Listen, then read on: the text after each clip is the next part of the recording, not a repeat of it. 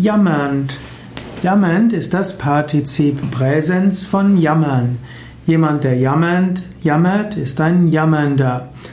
Also, wenn Menschen viel jammern, dann kann man sich über diese jammernden Menschen aufregen.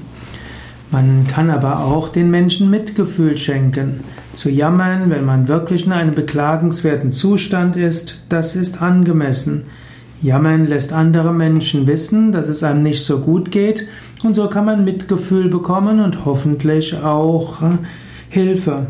Aber wer ständig über alles Mögliche jammert, wer auf hohem Niveau jammert, der wird eher Ablehnung erfahren als Mitgefühl. Immer ständig jammernde Menschen sind solche, die oft eher gemieden werden. Es ist jedoch auch nicht gut, die jammernden Menschen zu meiden, denn eigentlich ist das Jammern ein Schrei um Hilfe. Und so musst du selbst überlegen, wie sehr kannst du jammernden Menschen helfen? Wie sehr willst du sie in die Eigenverantwortung, in die Selbstverantwortung bringen?